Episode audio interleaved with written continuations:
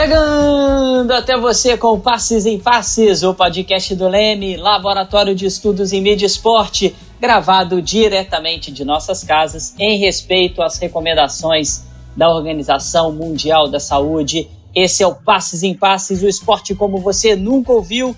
Eu sou Felipe Mostaro e esse é o nosso 27 episódio, pessoal. 27 episódios já do nosso Passes em Passes a gente agradece demais a todos vocês, amigos internautas e amigas internautas, pela parceria e pelo sucesso do nosso programa. E aqui você já sabe, né? Nós falamos das alegrias e dos conflitos do esporte, sempre trazendo aquilo que você ainda não ouviu, não é mesmo, meu querido amigo Matheus Reis? Fala, Felipe, isso mesmo. E o tema de hoje é o legado dos Jogos Olímpicos Rio 2016. As Olimpíadas já acabaram há quatro anos e a gente ainda continua nesse debate.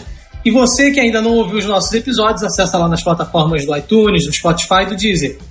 Siga o nosso podcast nessas plataformas e sempre que a gente publicar um novo episódio, você vai receber a notificação na hora para não perder nenhum conteúdo que a gente produz aqui no Passes em Passes, Felipe. Maravilha, Matheus. E hoje nós temos o prazer imenso de receber a doutora em História, Política e Bens Culturais pela FGV do Rio de Janeiro, CPDOC, e professora adjunta na UERJ e também na FGV, nossa querida amiga e parceira Vívia Fonseca. Vívia, seja muito bem-vinda aqui no nosso Passes em Passes. Oi, gente. Oi, Felipe. Oi, Matheus. Bom, é um prazer estar mais uma vez com vocês, né? A parceria aí que a gente, que eu estou estabelecendo com vocês do Leme, da UERJ, fundamental e vamos continuar. Também estão conosco aqui o nosso diretor Fausto Amaro, a nossa produtora Marina Mantuano e o nosso editor Léo Pereira. Muito obrigado pela presença de todos no nosso programa. Depois dessa preleção, vamos começar o jogo. As celebrações esportivas em honra aos deuses do panteão grego tiveram suas primeiras edições por volta do século 8 a.C., no que era chamado de Hélade, isto é, o conjunto das cidades-estados da Grécia clássica. Cada cidade-estado possuía celebrações esportivas em homenagem a um dos deuses do Olimpo que protegia a cidade em questão. Além dos Jogos Olímpicos, os mais famosos, nós tínhamos também os Jogos Fúnebres, os Jogos Panateicos, os Píticos, os Nemeicos e os Istmicos. As competições da antiguidade ocorreram até praticamente final do século IV depois de Cristo. O imperador romano Teodósio I, convertido ao cristianismo, decretou a proibição dos jogos mais precisamente em 393 depois de Cristo. Para Teodósio, eram celebrações de cunho pagão. Com o Renascimento e a crescente revalorização do legado da antiguidade clássica, surge um movimento olímpico no final do século XIX. Em 1894, o que é considerado o primeiro Congresso Olímpico da história moderna, o barão Pierre de Coubertin e os demais presentes àquele evento decidem pela reinstituição dos Jogos Olímpicos e pela criação de um Comitê Olímpico Internacional. Além disso, escolheram a cidade de Atenas como a sede da primeira Olimpíada da Era Moderna. Coubertin ficou conhecido como o pai dos Jogos Olímpicos modernos, que possuem uma clara inspiração nesses Jogos da Antiguidade. Assim, o evento, ou o mega evento moderno, né, tem grande apelo popular e é acompanhado hoje por bilhões de pessoas de 4 em 4 anos, graças à cobertura da imprensa, dentre, logicamente, outros fatores. Isso é comprovado pela grande audiência que gera nas emissoras de TV ao redor do mundo, assim como pelo grande público que assiste às competições presencialmente nos estádios e nos ginásios das cidades sedes. Pois é, 120 anos depois, 2016 foi a vez do Rio de Janeiro tornar-se o centro das atenções do mundo inteiro ao sediar a 31ª edição dos Jogos Olímpicos da Era Moderna. E por conta dos Jogos Olímpicos, Rio de Janeiro transformou-se no principal polo esportivo do mundo, né? recepcionando aí a nata, a elite do esporte. Tem diversas obras de infraestrutura, equipamentos esportivos foram realizadas na cidade para adequá-los às exigências do COI. Se a gente fala de padrão FIFA, a gente também tem o padrão COI, o padrão olímpico, né? E aí, vários especialistas, como por exemplo Gilmar Mascarenhas, ele fala em verticalidade, digamos assim, para explicar essas imposições que não deixam de ser autoritárias do COI para quem quer sediar uma Olimpíada, sobre essa gestão urbana das cidades sede. E aí, nesse sentido, que muito se discute em torno dos Jogos Olímpicos, das Olimpíadas, é realmente se todo esse, esse aparato de é, regras, de imposições feitas pelo COI se transformam realmente em legado depois de 16 dias de competição. Se esse legado é benéfico para as cidades sedes, não se atendem mais a padrões comerciais aí de, de interesses do capital privado e as demandas do COI. A gente vai descobrir juntos nesse episódio do Passes em Passes. Pois é, Matheus. Em 2007, quando o Rio se candidatou para ser cidade sede da Olimpíada de 2016, os gastos estimados para os Jogos eram de 28,8 bilhões. Posteriormente, o valor dos investimentos subiu para 40 bilhões e além das obras realizadas para a formação de complexos esportivos onde aconteceram as competições, foram feitos vários investimentos também em outras áreas. Foram empreendidas, por exemplo, reformas para melhorar a infraestrutura urbana da cidade do Rio de Janeiro, em especial a mobilidade. Aí a gente destaca as obras do metrô e do BRT.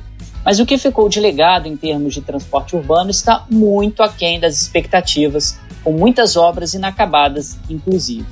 Foi feita a opção por mais investimentos no transporte rodoviário do que no metroviário, conforme aponta Gilmar Mascarenhas em um artigo para o livro Memória das Olimpíadas no Brasil.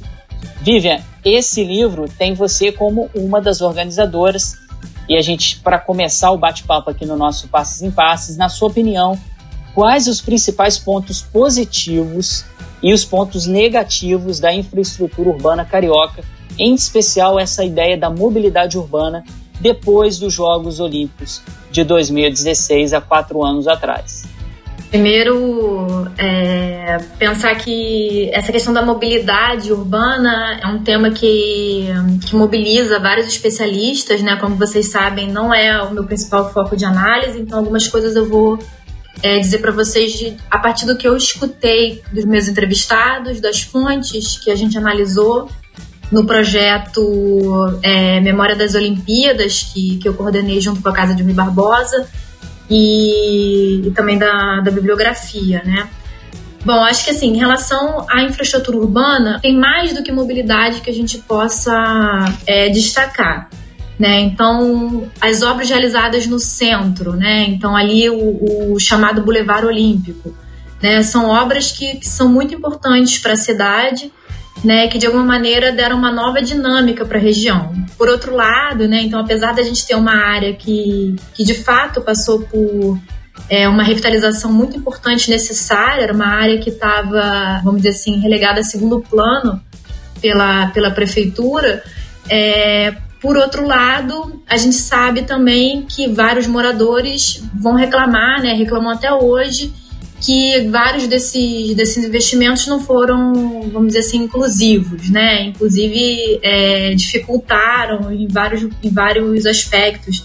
Em relação também à moradia, né? Vários coletivos reclamavam. E, e acho que isso toca também na, no ponto mobilidade, porque ali naquela região onde a gente encontra, né? É, algumas das linhas, né? Uma do VLT, então, o VLT ele aparece como uma grande solução urbana para o centro da cidade, né? É uma opção de transporte que foi feita não só pelo Rio de Janeiro, a gente tem várias cidades no mundo tendo, tendo experiências semelhantes.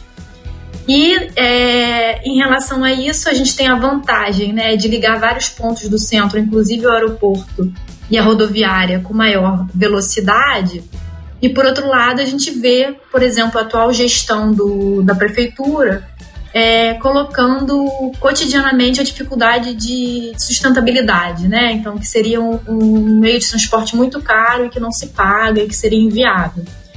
Bom, para além do mais, a gente tem aí, como você falou, a grande opção foram os BRTs, né? A gente tem o metrô, que não aparecia né, na, no dossiê de candidatura como uma, uma promessa olímpica, então ele e, e todos os dados mostram quanto ele é feito é, como, vamos dizer assim, com a desculpa das Olimpíadas, se consegue expandir o metrô até ali a Barra da Tijuca, né? Mas que ele não seria necessário ou essencial para a realização do, dos Jogos.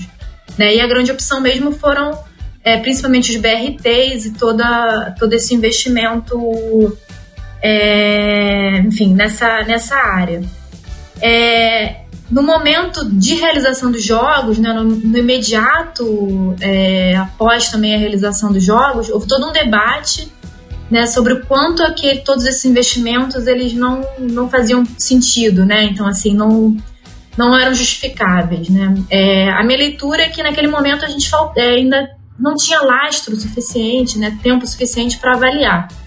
Hoje em dia, eu acho que a gente já consegue avaliar um pouco, por mais que a gente tenha uma avaliação, é, vamos dizer assim, um pouco enviesada, porque logo depois dos Jogos Olímpicos a gente começa a viver um momento de uma intensa crise econômica, né, uma crise política que se estende, uma crise econômica que acompanha também essa crise política.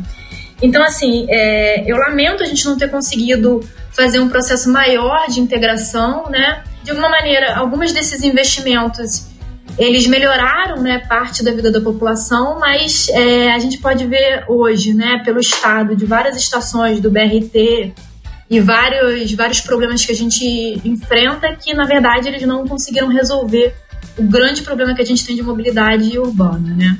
Agora, a gente tem outros, outras obras, né, se, se não estou falando demais, que, que foram muito importantes nesse processo, né?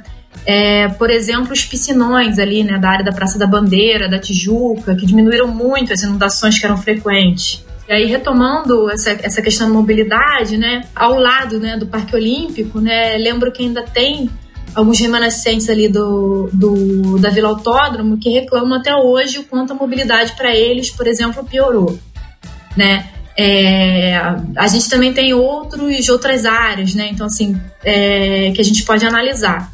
Então, isso para dizer que tem muitas falas né, é, favoráveis e contrárias, né, é, tem principalmente contrárias em relação a essas opções e principalmente em relação ao tipo de gestão dessas opções que, que foi feita na, na gestão seguinte, né, na gestão Crivella. Então, acho que são duas, dois pontos aí que a gente já tem que analisar eu acho que cabe uma pesquisa que agora já tem tempo suficiente para a gente analisar, né?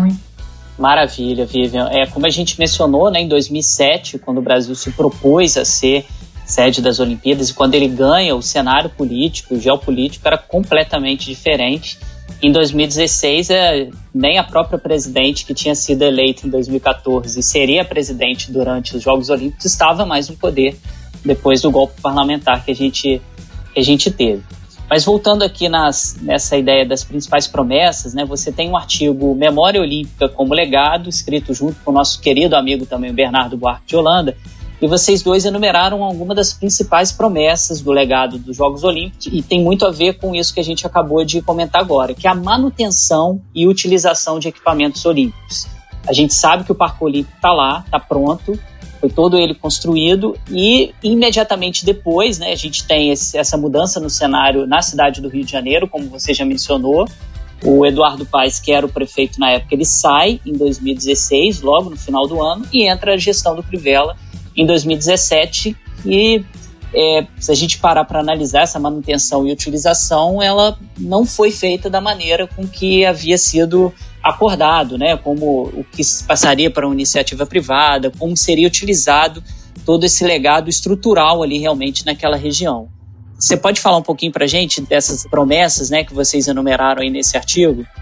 Então, Felipe, acho que em relação a essa promessa, né, focando nos equipamentos esportivos, um ponto importante é a gente pensar que no momento de organização e de realização das Olimpíadas, e também logo no imediato após, né, logo depois das Olimpíadas, a gente tem uma instituição que deveria ser muito importante em relação a esse acompanhamento, né, que é a Autoridade Pública Olímpica, e a gente também, é, na prefeitura, tinha a empresa olímpica municipal, mas essa, essa gestão também do legado olímpico, ele, ele, devia passar um pouco por aí, né? Por essa conversa entre instituições. Por mais que vários dos, dos equipamentos eles tivessem acabado ficando sob responsabilidade da prefeitura, alguns outros eram, eram, era uma responsabilidade que não cabia somente à prefeitura. Alguns outros eram de responsabilidade de outras esferas, né? Então, logo depois, a gente tem a Autoridade Pública Olímpica transformada em AGLO, né, que é a Autoridade de Gestão do Legado Olímpico. Que, é, no contexto é, do governo Temer, há toda uma discussão de quem, do, do, que qual é a função dessa, dessa instituição, né? De quem são as pessoas que estão ocupando esses cargos e, e qual é a, a, vamos dizer assim, o currículo delas para, né, enfim, para ocuparem esses cargos. Depois a gente vê também que essa instituição ela é, é, é dissolvida, né? E ao longo de todo esse período, a gente tem várias reportagens, enfim, inclusive denúncias ou várias falas, né, dizendo que todos esses equipamentos olímpicos, de maneira geral, eles são subutilizados, né? Então, é, na minha perspectiva, tem alguns fatores aí que podem, que podem levar a isso, né? Ou equipamentos olímpicos que são, é, vamos dizer assim, elefantes brancos, como a gente viu em outras, em outras cidades, né? O próprio caso de Atenas, que, que depois vira, vira também um caso é, bastante é, mencionado em relação a isso, e que, e que essa dimensão dos Jogos Olímpicos tem sido bastante criticada e por isso tem sido revisto. Há também uma coisa que, um ponto que eu acho que é essencial, né, quando a gente pensa no Rio de Janeiro, que é, como eu falei anteriormente, né, a dificuldade dessa, vamos dizer assim, dessa passagem política. Então, assim, o quanto há uma, uma perspectiva de projetos colocados pelo projetos colocados pelo Eduardo Paes, né, que também a gente não sabe em que medida ele conseguiria é, implementar esses projetos num cenário político econômico diferente do, do que do quando ele foi, foi é, implementado, quando ele foi pensado, né, esse projeto de ocupação. Então a gente tem o Crivella, que era um rival, um oponente do, do Eduardo Paes e que começa, inclusive, a atacar, né, identificar a inviabilidade de manter ocupação e ao mesmo tempo a perspectiva de que o Rio de Janeiro seria um destino, é, vamos dizer assim, sexy, né? Não só sexy, não estou falando de, do ponto de vista sexual, né? Estou falando é, do quanto o Rio de Janeiro seria um destino importante para o turismo e para o turismo esportivo e o, o quanto isso tudo um pouco mingua, né? Então acho que aí a gente consegue entender um pouco a dificuldade, além da falta de projetos sociais, né, que enga possam engajar a comunidade, a sociedade de maneira geral no uso desses equipamentos. E Vivian, é nesse mesmo artigo você relata o grande projeto de preservação da memória olímpica que foi desenvolvido por você, outros pesquisadores ali da Fundação Casa de Rui Barbosa. E aí, né, só para quem não sabe disso, só para detalhar, o objetivo do projeto era contribuir com o debate em torno dos exemplos dos processos de construção de uma memória coletiva para os Jogos Olímpicos Rio 16, 2016, tirando essas palavras, inclusive, ah, do próprio artigo. E aí, conta pra gente como é que foi esse processo, assim, especificamente qual a sua colaboração nele, como é que foi esse processo? Conta pra gente. Esse projeto foi um projeto super legal, foi um projeto é, bastante. É, eu e a Lia Calabre, né? A gente costuma brincar que era, que era um projeto só para quem é mesmo, vamos dizer assim, louco, né? Workaholic, foi um projeto é, de curto prazo e com objetivos muito audaciosos.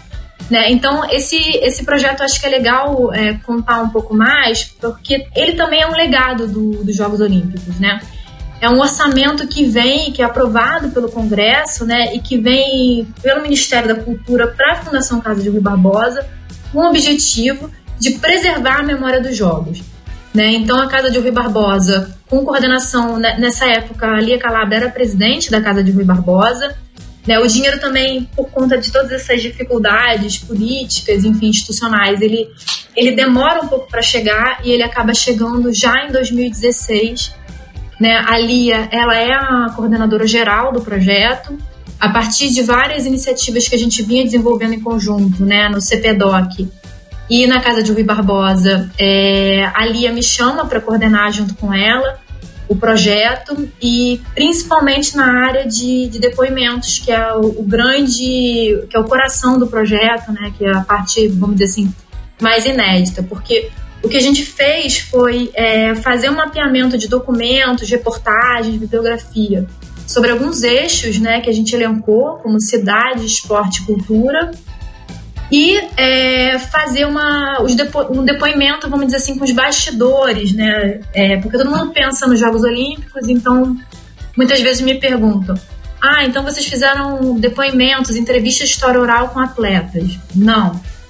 A não ser que esses atletas tenham alguma coisa a ver com o desenvolvimento, elaboração e realização do projeto das Olimpíadas. Né? Então a gente estava interessado nos gestores, nos políticos, nos técnicos, um pouco isso. E, e bom, é, esse, esse projeto gerou né, um site que tem um repositório digital online, quase todas as entrevistas estão lá, muitas delas editadas porque são muito grandes. Mas quem quiser ter acesso é, na íntegra, as entrevistas, as outras entrevistas que a gente não conseguiu ainda botar no, no portal, né, pode, pode ir na casa de Rui Barbosa ou no CPDOC, porque essas entrevistas estão duplamente depositadas para garantir, vamos dizer assim, maior possibilidade de preservação. Né? Então esse, esse site é, ele está disponível e ele acaba se configurando como uma, um instrumento de busca, né? E esse projeto também partiu do, da identificação de que a gente tinha tido, por exemplo, jogos sul-americanos ou jogos pan-americanos e parte da documentação, né, parte da memória, da experiência de realização de eventos dessa natureza, ou ela estava dispersa ou tinha sido perdida. Né? Então, com esse projeto, a gente também estava tava atuando é, nessa dimensão de, de criação de acervo, né, de um legado nessa parte, a possibilidade de desenvolvimento de outras pesquisas no futuro e também de conhecimento mais amplo para a sociedade. Maravilha, Vivian. Olha, em cima disso tudo né, que você está falando, é claro que em vários outros projetos que você mencionou, né, poderia a criação do Museu Olímpico, um centro de estudos olímpicos, né, como foi feito em Barcelona, é, alguns pesquisadores até defendem que essa é uma forma de se manter realmente vivo esse legado, é a memória olímpica, além de atrair turistas nacionais e estrangeiros, né? Barcelona tem muito isso, é um exemplo, né, de uma cidade que conseguiu construir, assediar os Jogos Olímpicos e construir um legado, uma memória bem interessante. Mas todas essas perguntas, né, caem por terra com o ataque que a própria Casa Rui Barbosa. Vem sofrendo nesses tempos, né, de, de pesquisa, tudo isso seria desenvolvido nessa casa. E é, dentre todo esse, esse cenário que a gente vive hoje, né, de, de, do ataque realmente bem frontal às instituições de educação, principalmente às fundações, e nesse caso específico da Casa Rui Barbosa, como tentar manter esse legado olímpico, tentar construir esses projetos que vocês já tinham dado esse pontapé inicial, já tinham começado de forma tão, tão eficiente, de forma tão interessante, né, para resgatar essa, essa memória, esse legado olímpico? Olha, Felipe, é uma pergunta de ouro, né? Eu acho que o ponto principal é a gente mudar radicalmente todas as políticas públicas que estão sendo implementadas pelo atual governo no que diz respeito à cultura, educação e pesquisa, né? Então a gente vê a cada dia é uma falta de orçamento, por exemplo, o IFAM está com orçamento zerado para salvaguarda de cultura popular, né, de patrimônio material, então como é que é possível fazer alguma coisa se você não tem orçamento? E aí a gente pode ir passando para vários, vários quesitos, né? Em relação a, a, a, ao legado olímpico, né, essa memória, essa, essa documentação histórica, né, é, eu acho que é importante mencionar que parte dessa, dessa documentação né, é de responsabilidade do Arquivo Nacional, parte dessa documentação do Arquivo do Estado do Rio e parte do Arquivo Municipal, do Arquivo da, da cidade, né? E, e também tem uma parte da documentação que é a responsabilidade do COB, né? E eu não sei a quantas andam a documentação do Comitê Organizador Rio 2016, mas sei que durante é, um bom tempo parte da documentação não tinha sido recebida pelo, pelo COB, né? Então a gente vê a possibilidade aí de uma, de uma documentação que, que é perdida. É, e que, na verdade, é uma, uma triste tradição né, do, do nosso país. Agora, é, tinha a perspectiva de criar um museu olímpico, né? Isso foi aventado, uma, alguma espécie que centralizasse também pesquisas. Né? Acredito que a gente tem, é, de fato, memorabilia assim, que é, é poderia ser bem interessante para um museu. Não sei se seria o caso de criar uma outra instituição, né? porque na verdade a gente tem é, o problema contrário, pelo menos no Rio de Janeiro, que a gente tem um número bastante razoável né, de instituições culturais e a gente vê o problema de manutenção delas. Aí eu, eu, eu, não tenho certeza se seria o caso da criação de um museu específico ou de ser incorporado em uma medida ou outro museu. Mas, é, em termos de pesquisa, né, de, de, de, documentação e tudo mais, eu entendo que o, que o modelo seria esse, né, de fortalecer, por exemplo, esse projeto que veio pela Casa de Rui Barbosa. Né? Então, por que não né, é, fortalecer via Casa de Rui Barbosa ou via outra instituição né, uma rede de pesquisadores com, uma, com um centro de pesquisa, que na França tem um modelo então bem interessante, que o CNRS ele, ele fomenta né, é, laboratórios que, que são formados por várias instituições. Né? Então, talvez esse pudesse ser um modelo em relação ao, ao legado olímpico. Agora, de fato, o que não ajuda é a gente ver esse sucateamento da Casa de Rui Barbosa, como a gente tem, como a gente tem assistido. Né? Vivian, você já falou um pouco das uh, oportunidades perdidas em relação ao turismo que os Jogos Olímpicos poderiam desencadear, né? Uh, só para a gente ter uma ideia mais quantificada disso, né? Segundo dados do portal G1, a cidade recebeu quase 1 milhão e 200 mil turistas durante os Jogos, sendo que 410 mil vieram do exterior. Uh, alguma outra cidade sede de Jogos Olímpicos recentemente, na sua avaliação, conseguiu aproveitar esse legado turístico que o Rio acabou não aproveitando, junto principalmente porque depois, logo em seguida, vem uma crise que atrapalhou a economia e tudo mais. Alguma cidade aproveitou melhor isso, é, essa oportunidade? Ou é, é algo que é, é, meio que estrutural e fica um pouco complicado para uma cidade alavancar um boom depois dos Jogos Olímpicos? Olha, Matheus, eu não tenho, eu não tenho esses dados, né? O que eu posso te dizer é que, por exemplo, Londres, Londres não é um caso para gente, a gente pensar, né? Porque Londres já é um destino turístico muito, muito importante, né? É, Pequim tem suas peculiaridades, mas de fato as Olimpíadas de Pequim marcam também um, todo um processo que já vinha né, sendo feito anteriormente de abertura, de diálogo da China com outras partes do mundo, principalmente com o Ocidente. É, então acho que, que seria um ponto a ser, a ser identificado. Eu tenho um orientando de mestrado, Raul Melo, que ele está focado agora em estudar, né, de mestrado profissional, estudar essas políticas relacionadas ao turismo e fazer um estudo comparativo. Então, talvez daqui a um tempo eu consiga te dar dados melhores. Agora, em relação ao Rio, o que, o que a gente pode dizer é que há uma grande expectativa que é colocada até determinado momento, né, de que o pós-Olimpíada seria marcado por uma, um crescimento muito grande, né, do, do volume de turistas e a gente percebe que, que, esse, que esse volume acaba não se concretizando, né. Bom, não estou nem falando desse ano, porque esse ano é um ano né, que é completamente quase que zerado para toda a indústria do turismo mundial. Mas em relação aos anos anteriores, a gente percebe isso.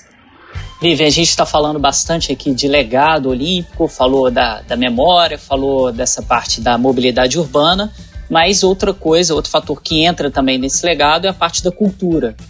E a cultura carioca foi apresentada né, naquele momento que é emblemático, que é a abertura dos Jogos Olímpicos, realizado lá no estádio do Maracanã, e com a música, os ritmos, né, que, que simbolizam, que seriam metáforas assim do carioca, por mais que sejam estereótipos, são modelos são apresentados para o mundo. Não, a gente teve o samba, teve o funk, teve MPB, é, tudo isso acabou se, tentando projetar uma ideia, né, essa essa narrativa do que seria esse Brasil. Tem algum outro detalhe que a gente possa mencionar aí da cultura que ficou desse, desse legado olímpico para 2016, que não seja né, esses estereótipos aí que a gente vê sempre nessas aberturas, não é só no Brasil, né? A China vai também pegar aqueles estereótipos também, Londres também. Todo país, quando vai sediar, ele se aproveita dessas imagens assim de fácil trânsito comunicacional para ir direto às pessoas do mundo inteiro para poder identificar, olha, isso é Brasil, isso é Estados Unidos, isso é China, Londres, etc. Eu concordo com você, Felipe, que eu acho que a abertura ela acaba passando mesmo por estereótipos, né? Afinal de contas, é uma necessidade de comunicar um pouco o que, é o país, numa, o que, que se pretende o país. Né? E talvez muito mais do que, que, o, do que, que o, o, comitê organizador e os governos entendem que deve ser o país, né? Que deve ser mostrado do que de fato o país seja, né? Mas, enfim, é, há uma série de, de, pesquisadores, né? Que são que estão dedicados a entender as aberturas e encerramentos e fazer essa análise. Até no livro que você mencionou que a gente produziu dois volumes, né? Eu organizo um, mas tem um segundo. E tem também artigos sobre isso, enfim.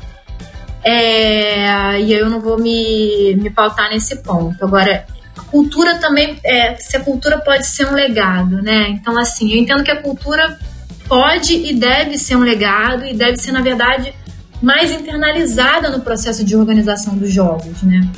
Então, a cultura, né, é interessante dizer, tem a tese da Juliana Carneiro, que ela defendeu esse ano na, na UFRJ, eu tive o prazer de ser da banca, que é justamente sobre esse tema da cultura, né? Então, é... E aí a gente vê, na verdade, no início do, do até determinado momento, né, bem avançado do, do projeto olímpico, a cultura aparecendo como um possível carro-chefe, né? No sentido de estar presente o tempo inteiro, não só de, de mostrar o que é o país, o que é a cidade do Rio de Janeiro, e tentar trazer mais investimentos, maior visibilidade, também alavancar turismo, mas também no sentido de das Olimpíadas é, acabarem sendo uma desculpa, uma justificativa para fomentar processos culturais no, no, no Rio de Janeiro e no Brasil, né? Entre eles é, não só de grupos de cultura popular, de cultura de rua, né, de e, mas também fazer investimentos no sentido de equipamentos, como por exemplo melhorar a acessibilidade dos nossos museus, né? Então é, tem uma série de elementos que, que esses elementos eles vão ser colocados, né, como possibilidades de atuação e a gente vai vendo que eles vão minguando, né? Eles vão minguando, minguando há uma série de debates é, em relação a isso, de por que, que, que, ele foi minguado, mas a gente pode ver claramente que, mais uma vez, a cultura é, ela é entendida como perfumaria. Né? Então, como perfumaria não é prioridade, no momento que o orçamento vai diminuindo, é, ela é a primeira a ser cortada.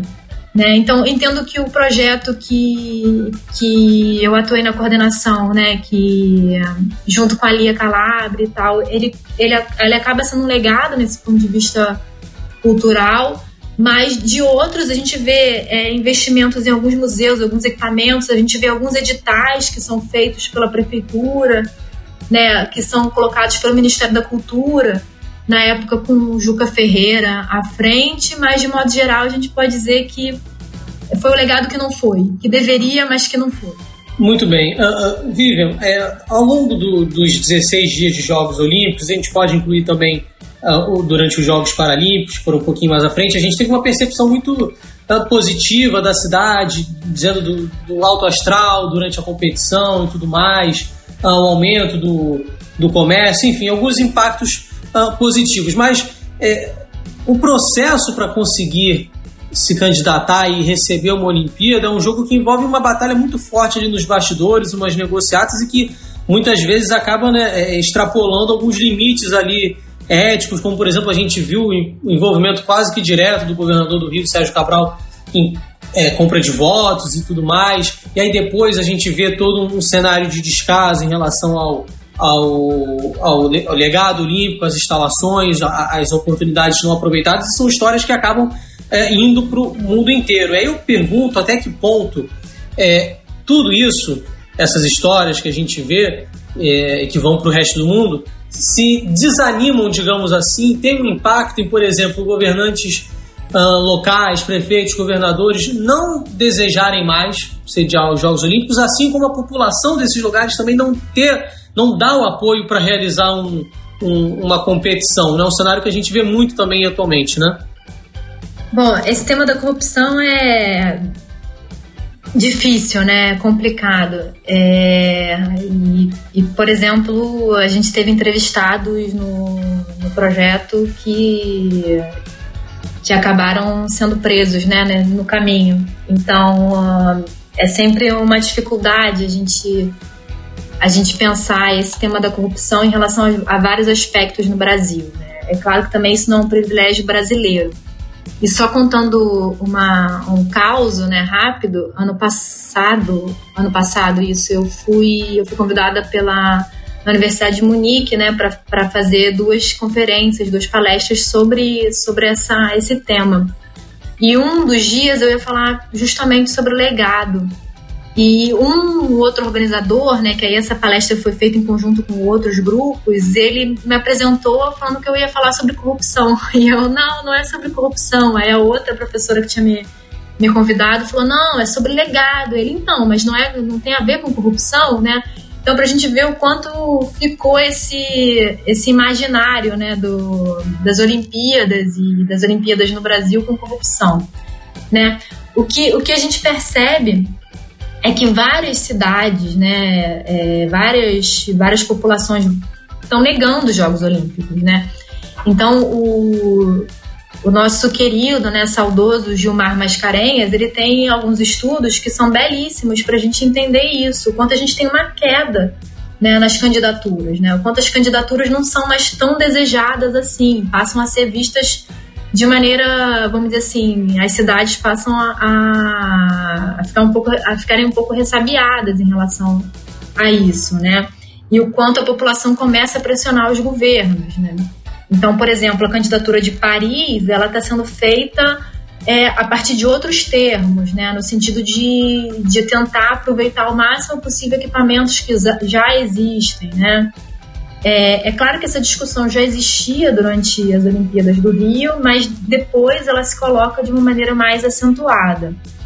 Agora, é, acho que no, quando a gente fala da, da, da, corrupção em Jogos Olímpicos, né, é, e no Rio de Janeiro especificamente, a gente tem que pensar que não é um, é um privilégio das Olimpíadas, e depois também a gente tem que pensar que não é um privilégio do Brasil esse tema da corrupção, né? E, e nem de países em desenvolvimento. A gente consegue identificar a corrupção em várias outras, em várias outras esferas.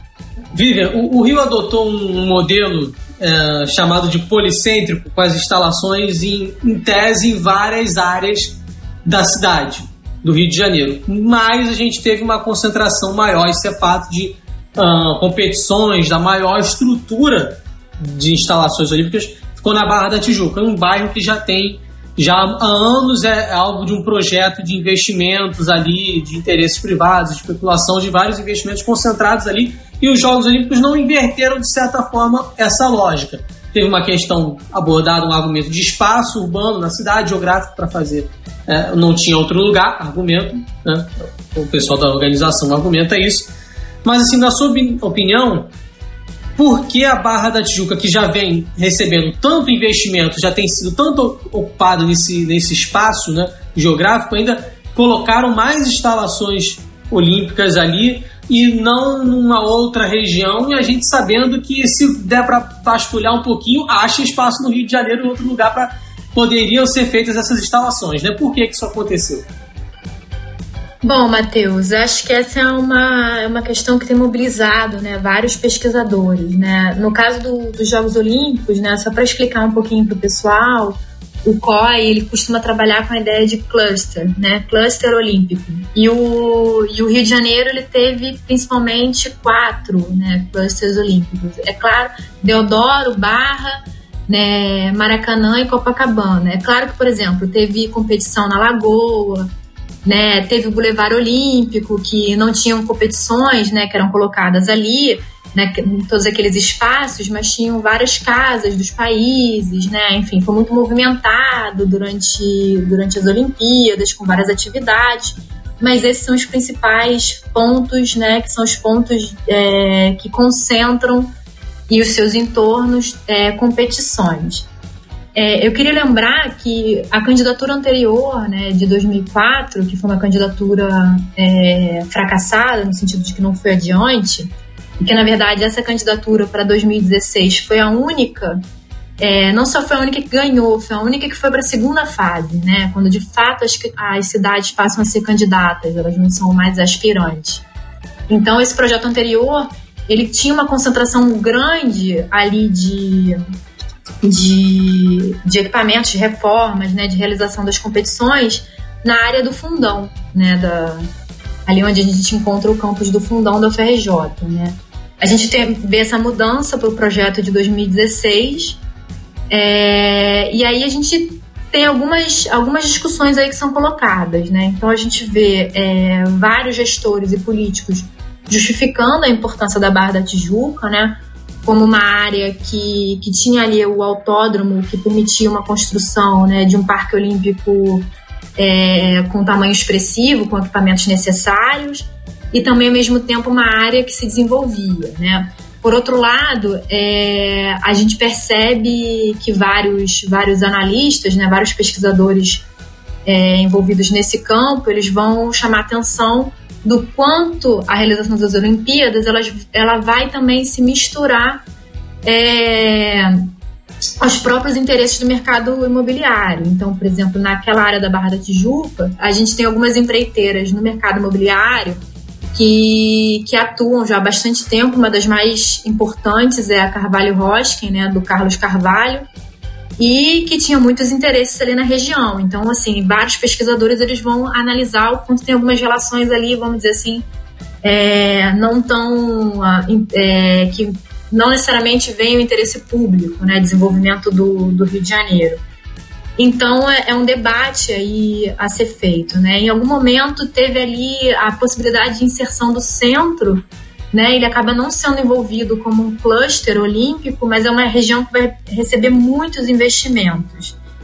E, enfim, em relação à Barra da Tijuca, há, há todo uma, um debate, né, uma dificuldade em relação a, a, a pensar ali, a integração dessa área e também a, dificuldade de integrar os outros clusters. Né? Então, assim, na região do Maracanã, a gente debateu né, no seminário Maraca 70 é, bastante esse tópico então, aproveitando aqui para fazer um, um, jabá né, é, nosso, quem não, quem não assistiu, as mesas estão disponíveis online, a gente tem todo um debate ali sobre, sobre as obras do Maracanã e do complexo esportivo e também do entorno do Maracanã. Por outro lado, a gente tem obras de infraestrutura urbana, como os piscinões que eu já, que eu já mencionei, né? Mas, de fato, tirando Deodoro, né, são, são a, atuações né, em termos de de reformas e de investimentos públicos em áreas já é, privilegiadas do Rio de Janeiro. Né? Então, é, em relação a isso, o Eduardo Paes sempre argumenta que tem também outros investimentos que não são necessariamente ligados a cluster olímpico, né? como por exemplo o Parque Madureira. Né? Mas eu acho que esse é um, é um debate crucial para a gente pensar o quanto é, é necessário é, a gente repensar um pouco essas centralidades, esses, esse, um pouco desconcentrar, né? A gente tem, tem investimentos muito concentrados e áreas histori historicamente, né? Maravilha, Viva. E esse legado também passa por isso, né? De repensar a cidade, repensar o planejamento da, da cidade do Rio de Janeiro, tudo isso. A gente vai agora uma breve pausa para o nosso quadro Toca a Letra.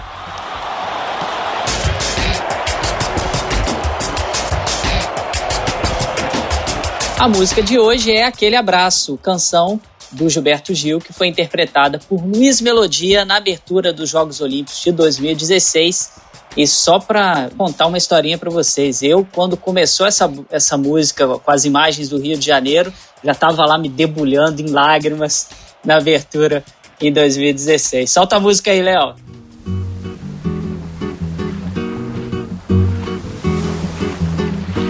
O Rio de Janeiro continua lindo. O Rio de Janeiro continua sendo. O Rio de Janeiro, fevereiro e março. Alô, alô, realengo. Aquele abraço, alô, torcida do Flamengo. Aquele abraço, alô, alô, realengo. Aquele abraço, alô, torcida do Flamengo. Aquele abraço. Chacrinha continua balançando a pança E buzinando a moça e comandando a massa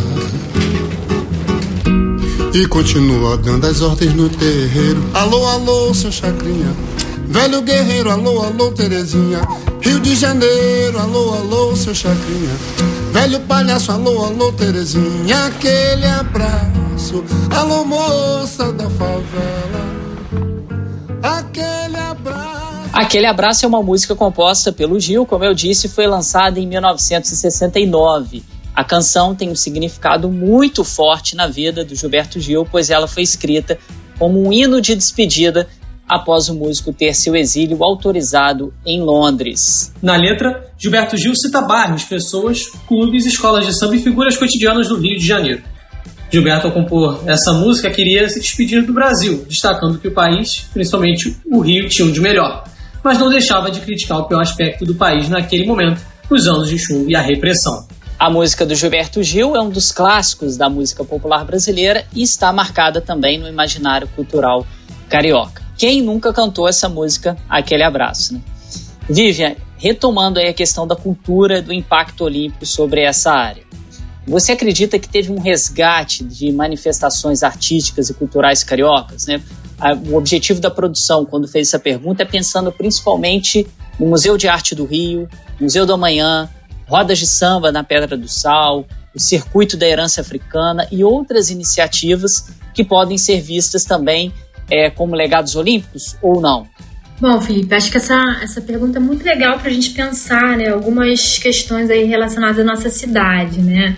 É, inclusive a dissertação da Milene, né? Milene Mostaro, é, pode, pode refletir um pouco, um pouco sobre isso, né? Então acho que recomendo olhar o trabalho dela né, daqui a pouco.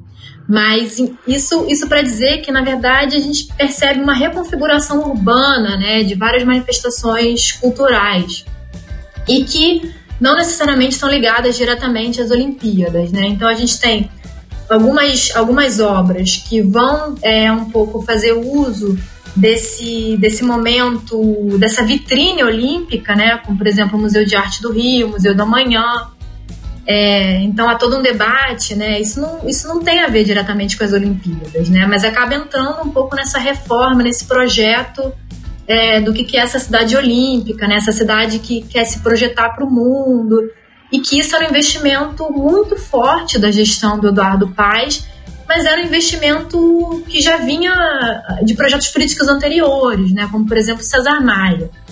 Lembro sempre do, do projeto é, de uma filial do Guggenheim, né? No Rio de Janeiro. Então já tinha um pouco essa, essa preocupação de, de fazer esse, esses diálogos, né? Então, é claro que de alguma maneira a gente tem o Museu de Arte do Rio, né, o MAR, o Museu da Manhã, que dialogam com esse universo olímpico, né, apesar de não estarem diretamente ligados a ele. E a gente percebe algumas dificuldades de manutenção né, desses, desses equipamentos. Então, é, ano passado a gente quase viu, né, em 2019, o Museu da Manhã se preparar para fechar as portas, né, com dificuldade de sustentabilidade e tal. Isso aí merece um, uma análise detalhada, né, não só da gestão Crivella, né, que, que vai fazer o diálogo direto, né, com, com relação à licitação e tal, como também as instituições que estão envolvidas diretamente na, na, na gestão de, desse, desse, desse museus, né, desses equipamentos. É, tem, tem também essa perspectiva, né, enfim, no meio de todo esse processo a gente tem a, a reabertura do, do sítio arqueológico, né, a abertura do sítio arqueológico do Cais do Valongo, né, e tem a criação por decreto de um circuito arqueológico histórico de herança africana ali na região do centro, né, que é um decreto municipal feito pelo Eduardo Paz, mas que a gente também tem que destacar a importância de vários coletivos populares e de, de setores do, dos movimentos negros que também atuam naquela, naquela região. Né? Então, acho que a gente tem que entender esses tensionamentos. O samba da Pedra do Sal, a gente não pode dizer que, é um, que tem a ver diretamente com que tem a ver com as Olimpíadas, né? Um samba que já vem de bastante tempo né, antes, inclusive se liga com uma série de debates ali colocados na região, que vai acabar gerando também o reconhecimento do quilombo da Pedra do Sal, né? Então, daquela região como, como uma área quilombola e que tem a ver com o processo de gentrificação que aquela área vinha sofrendo já há muito tempo. É claro que com todas essas reformas feitas pela prefeitura, a gente tem, a gente percebe uma reapropriação ali daquele espaço, né? Então, por exemplo, durante muito tempo, o mestre Carlão, ele fez as rodas do Cais do Valongo, que eram rodas de capoeira, rodas de debate, rodas de oficinas. A gente também tem um povo do, do, do tambor de crioula. Ali na, na Praça da Harmonia, a gente tem vários coletivos, como, por exemplo, né, o Cordão do Prata Preta, né, e que vão colocar em disputa o que, que é esse projeto dessa cidade olímpica, né, que alguns setores vão dizer que é uma cidade excludente enquanto outros vão dizer que não, que é uma cidade que, que se moderniza, que está se revitalizando e tudo mais. Né? Ali também naquela região a gente tem o Instituto dos Pretos Novos, né, que é muito importante e que já vinha desde os anos 90 procurando ali um espaço de atuação, né, com uma grande é, presença ali da, da dona Mercedes e com vários outros é, atores, né, instituições e tal que vão se ligar e que vão dar uma rede de apoio. Então, assim, é por isso que eu tenho um pouco de, de, de ressalva de dizer que essas manifestações culturais elas estão ligadas às Olimpíadas. É claro que elas vão dialogar com as Olimpíadas, né? Então, um dos meus entrevistados disse: é impossível não falar nas Olimpíadas quando elas acontecem, porque elas acabam sendo a maior vitrine do mundo. Então, se você quer reclamar, também é um momento muito importante para reclamar, porque mais gente vai ouvir. Muito bom, muito bom, Viver. Esse é o nosso 27 episódio do Passes em Passes, o esporte como você nunca ouviu. Compartilhe o nosso programa com seus amigos e nos ajude a fazer o nosso podcast. Tem alguma sugestão de pauta? Tem pergunta? Entra lá no nosso arroba no Facebook, no Instagram e conversa com a gente. Nosso quadro Lemecast Clube é hora de você, ouvinte, fazer parte do nosso programa. Dessa vez, depois de abrir a nossa caixinha de perguntas, nós escolhemos os questionamentos do arroba Corleone 011. Valeu, Corleone, Davi, Davi Corleone sempre participando aqui com a gente, arroba Corleone 011, nosso ouvinte assíduo, viu? Pergunta dele é a seguinte, Viva. Uma das questões é, foi a modernização da zona portuária do Rio, que encaixa com isso que a gente comentou agora. Mas a que custo? Essa é a pergunta do nosso querido arroba Corleone underline 011. A Vivian mais ou menos que meio que já pontuou né, algum, algum, algumas questões importantíssimas dessa parte da zona portuária da cidade, mas se quiser dar uma amarrada, Vivian, só para responder para o nosso querido ouvinte, fica à vontade. Então, acho que essa área é uma área muito muito debatida né, em várias pesquisas. Acho que a gente tem, tem vários, vários elementos que são importantes e que são feitos ali com, com o dinheiro, com a disputa, com a desculpa de que, de que iam acontecer Olimpíadas e que era preciso preparar a cidade, né, um pouco arrumar a casa e tudo mais. E, de modo geral, né, a reforma feita ali na, na Praça Mauá, né, é, os museus, o próprio Museu de Arte do Rio, né, que ele, quando abre, ele é muito criticado, ele começa a fazer uma série de programas e de projetos e começa a dialogar com o entorno de uma maneira muito, muito interessante, né.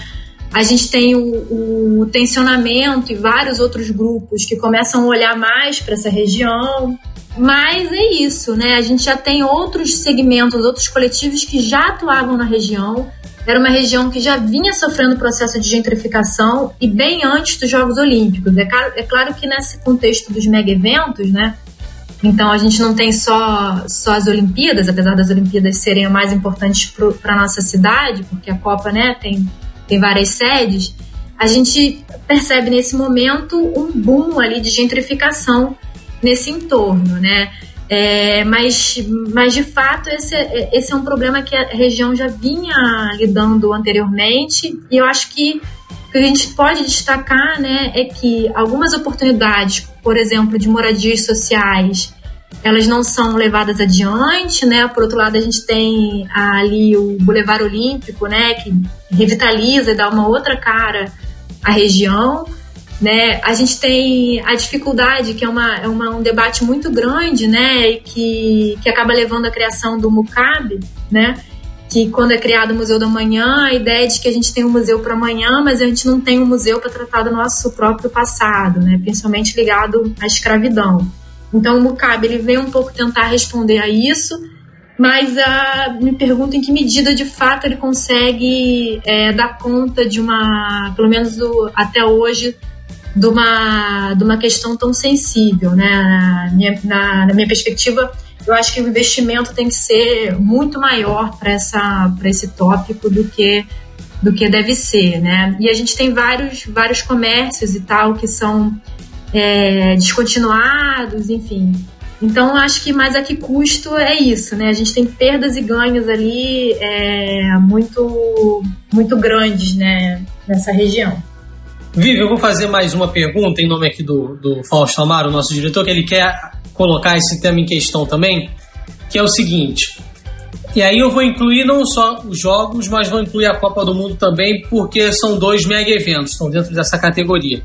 E aí a gente teve durante esses dois mega eventos, a gente pode incluir de certa forma a Copa das Confederações, uma série de protestos e movimentos coletivos em relação a divulgar os impactos das remoções causadas por esses mega eventos, as obras decorrentes deles e tudo mais. Eu, inclusive participei de algumas reuniões, alguns eventos em relação a isso, divulgação de relatórios e tudo mais. Eu queria saber uh, até que ponto a conscientização política voltada para essa questão a gente pode ver como um, um legado desses jogos? Olha, Matheus, eu, eu tenho minhas dúvidas se a gente pode entender como um legado, né? Inclusive, a gente falou aqui, né? Eu falei do, do Vila Autódromo, esqueci de, de mencionar que eles criaram depois né, o Museu das Emoções, que um pouco se propõe a, a criar uma ponte de diálogo, de ação em relação a, a várias comunidades e a várias emoções e também o, o, Comitê Popular né, da Copa das Olimpíadas, que, que atuou né, com críticas bastante incisivas né, é, a todo o processo de, de gestão e organização.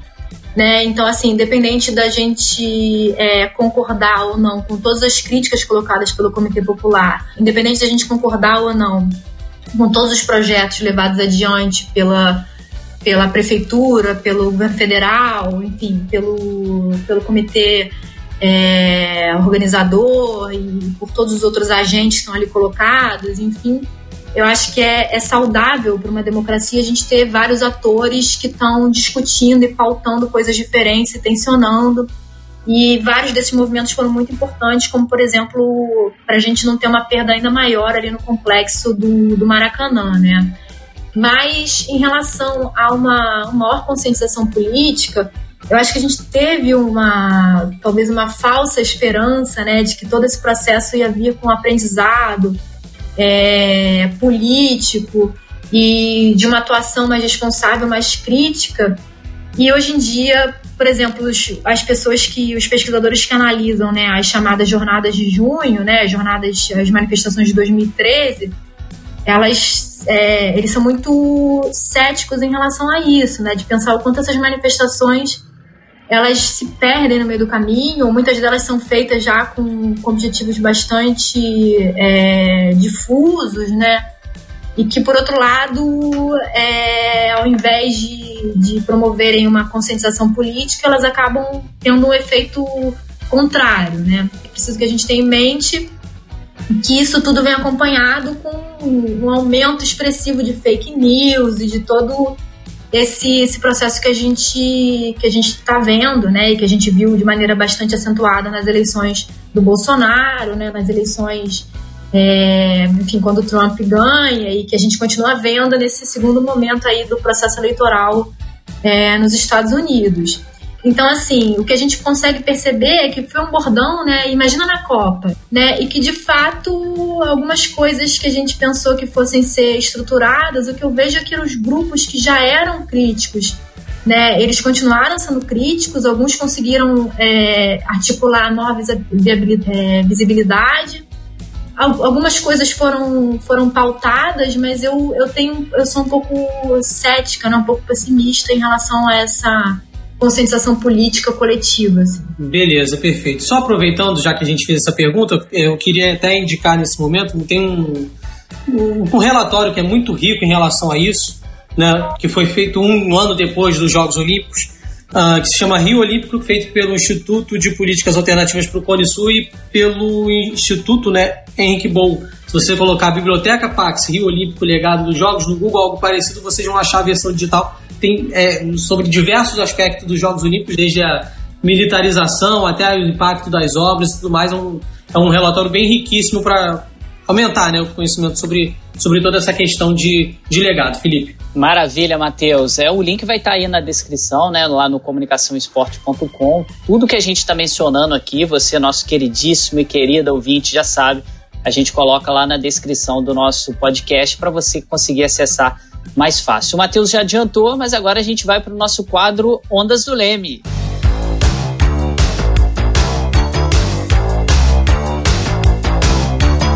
No quadro Ondas do Leme, a gente sempre indica alguns trabalhos que vão auxiliar no seu conhecimento sobre cada tema abordado aqui no nosso programa. O que, que está em alta quando a gente fala desse tema legado Jogos Olímpicos? Vivian, a gente já mencionou aqui alguns trabalhos, né, livros, o Matheus acabou de mencionar um agora durante aqui o nosso programa. Tem algum outro que você gostaria de mencionar, de indicar para os nossos ouvintes que querem se aprofundar um pouquinho mais nesse tema? Olha, tem um número muito alto né, de, de pesquisas sobre o tema dos Jogos Olímpicos, né, dos mega eventos esportivos de modo geral. Né, uma bibliografia em, em português, né, uma bibliografia brasileira e também é, estrangeira. E acho que como prata da casa, né, pensando a UERJ e, e pensando também a importância né, do Gilmar nos estudos né, urbanos, nos estudos sobre esporte, eu acho que sempre vale voltar às obras do, do nosso saudoso Gilmar. Né? Tem uma série de outros autores que são muito importantes para gente a gente pensar, mas acho que em português, né, vale muito ler né, as publicações do, do Gilmar de modo geral, Gilmar Mascarenhas. Bom, do, do Leme tem, tem também o Fausto, né, que está que está também entrando, que tem é, debatido, dialogado com esse tema. É, e aí vai, vai dependendo do, de qual, qual vai ser o debate né, relacionado aos Jogos Olímpicos, né? Tem o tema da cidade, né? O grupo do IPUR, ele tem sido muito, é, muito crítico, né? E analisado essa questão. Tem em relação ao tema do, dos, dos, eventos, né? Gosto muito do, da, da, análise do João Malaya, né? Pensando em história econômica. João Malaya, que foi um grande, um grande parceiro também lá no esporte, Laboratório de História do Esporte e do Lazer da UFRJ, que é coordenado pelo Vitor, que eu faço parte. Bom, o próprio Bernardo Buarque, tem uma série de outros estudos, né? Enfim, acho que a gente poderia ficar muito tempo aqui falando sobre eles. Mas o Gilmar acho que é sempre uma boa pedida. Maravilha, Vivian. Também recomendo, como a Vivian mencionou, né, para todo o tema de, de, pesquisa específico, né, que tem o tema legado. Mas ah, eu sou da história, eu sou da comunicação, eu sou da geografia, é, eu sou da antropologia. Tem autor aí para preencher cada uma dessas áreas do conhecimento quando a gente fala desse tema. Matheus, além daquele que você mencionou, mais algum amigo? Não, por enquanto acho que é um ponto de partida esse que eu falei, né? E aí vocês vão disponibilizar o link, mas para quem quiser já acessando, só colocar Biblioteca Parques Legado Olímpico já vai aparecer provavelmente na primeira opção. Valeu, amigo. E o nosso programa está quase no fim, mas antes a gente tem um quadro muito importante e um dos quadros mais aguardados pelos nossos ouvintes, que é o Jogo da Vida.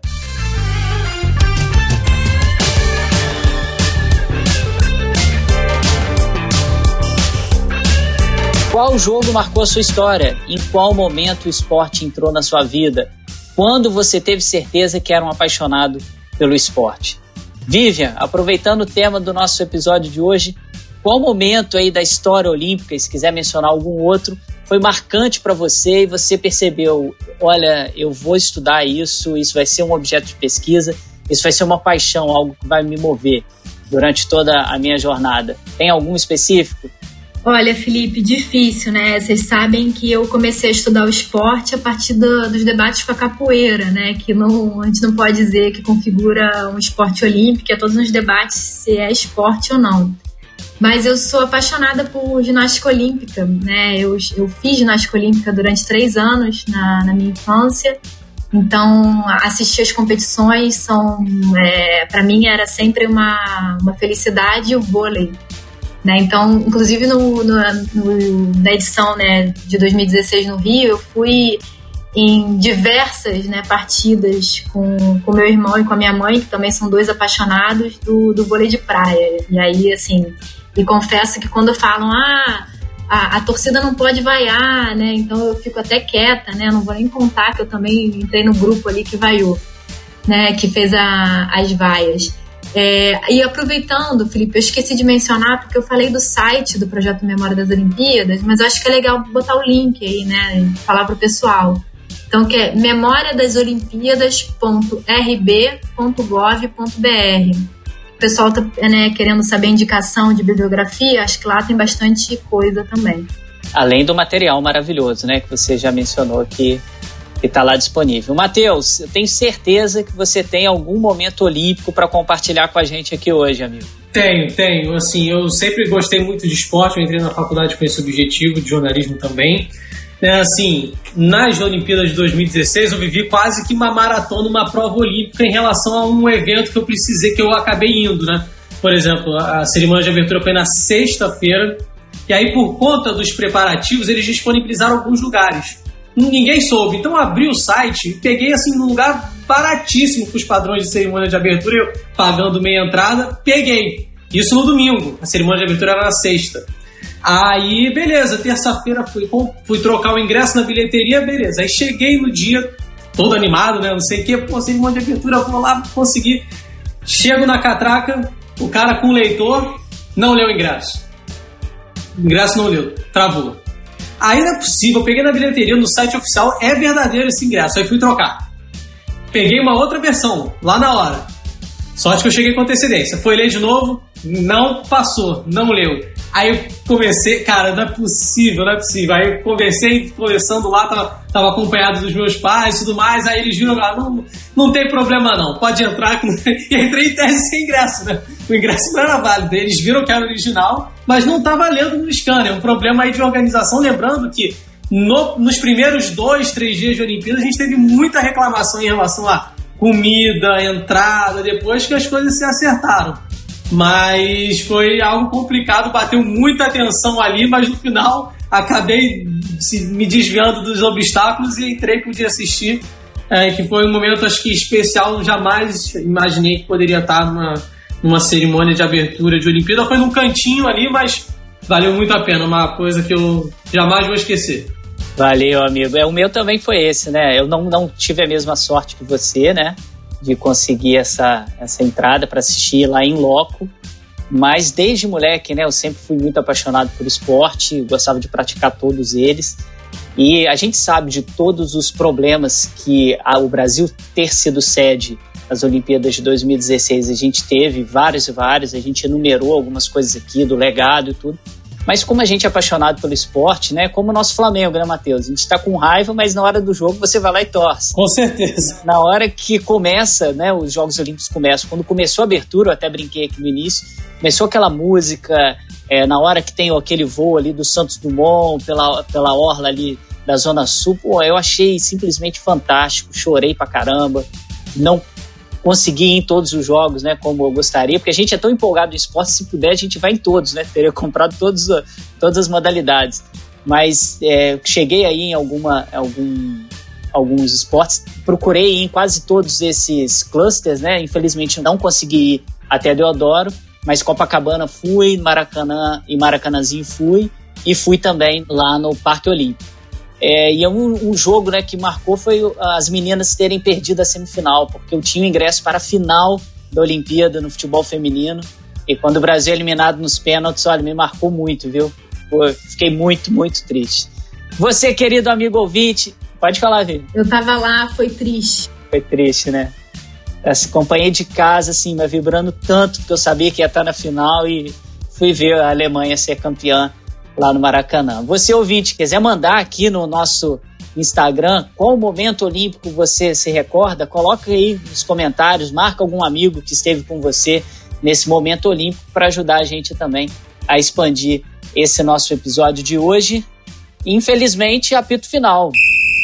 Fim de jogo no nosso Passes em Passes.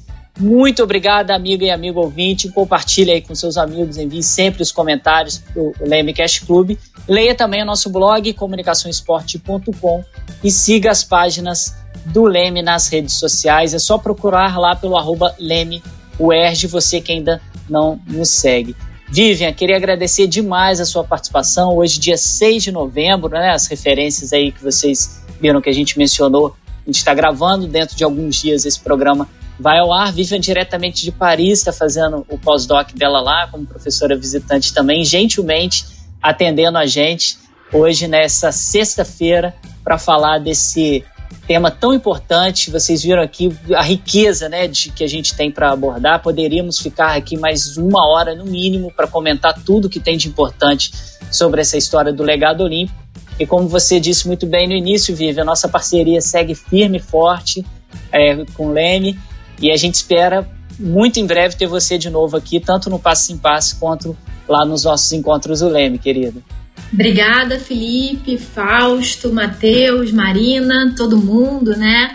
É, também o Ronaldo Elau, esse ano comemorando os 30 anos né, do lançamento da obra dele, que também vai ser celebrada. Enfim, eu só tenho a agradecer a abertura que vocês estão dando, né, a importância que a gente tem de dialogar entre os andares da UERJ também. Né? Estamos tão pertinho, por mais que não agora por conta da pandemia, mas vamos seguir aí juntos, sempre dialogando, e aumentando cada vez mais né, os debates na área de estudo é, de história do esporte, sociologia, comunicação, antropologia, enfim, estudos de esporte de maneira geral. Valeu, Vivian. Só para lembrar, né, a Vivian mencionou aí dos 30 anos da obra, do livro importantíssimo do Ronaldo Elau, nosso coordenador, o que é sociologia do esporte. A gente vai fazer um podcast especial, é o último podcast da nossa temporada em homenagem. Várias, várias pessoas vão contar a importância desse livro. Você que ainda não leu, leia. E você que já leu, leia de novo. Porque toda vez que a gente faz uma releitura, a gente vai pescando alguns outros pontos ali que o Ronaldo trouxe para a gente nesse livro que agora, como a Vivian mencionou, completa 30 anos da sua publicação. Matheus, amigo querido, valeu, cara. Muito obrigado de novo compartilhar comigo aqui a apresentação do programa, hein? Um prazer, Felipe, um prazer. Olha, porque em relação à Olimpíada que ia acontecer em Tóquio, eh, eu não estava muito animado não, porque sabe como é que é, né? A gente quatro anos atrás esteve no Rio, a mesma do mundo, né? Teve em 2014 no Brasil, aí a Copa depois, a nossa sempre dá um pouquinho menos de ânimo, de ânimo né? De animação e tudo mais. Ah, mas por conta de tudo que aconteceu, confesso que bateu um pouco mais de vontade de assistir logo essas Olimpíadas no ano que vem. A gente sabe dos a gente critica os problemas que a gente fez aqui, de legado. Acho que tem muita coisa que o pai precisa fazer, está se reformulando nessa agenda aí 2020, né, para escolher as próximas sedes de forma mais sustentável as cidades. Mas na hora do esporte a gente gosta de ver, né? Quando é lá dentro das competições e tô com falta disso, ainda mais com o público, espero. Valeu, amigo. Passe sem Passe é uma realização do Laboratório de Estudos em Mídia e Esporte e do Audiolab da UERJ, com roteiro e produção da Marina Mantuano e da Carol Fontinelli, direção do meu queridíssimo amigo Fausto Amaro e edição do Leonardo Pereira. Nosso programa, você já sabe, é quinzenal e a gente espera vocês no nosso 28 episódio. Vem muita coisa boa por aí. Passes em passes, o esporte como você nunca ouviu.